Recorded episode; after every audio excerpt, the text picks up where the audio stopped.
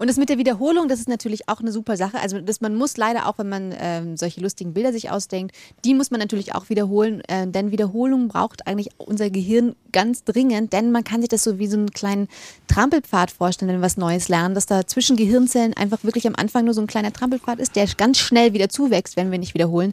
Aber wenn wir die Informationen wieder abrufen, dann wird aus dem Trampelpfad irgendwann eine Landstraße und dann irgendwann eine Datenautobahn und dann sind Informationen tatsächlich auch gespeichert. Und ich glaube sogar, Frau Stenger, das mit der Wiederholung habe ich mal gelesen, das würde die Synapsenverbindung stärken.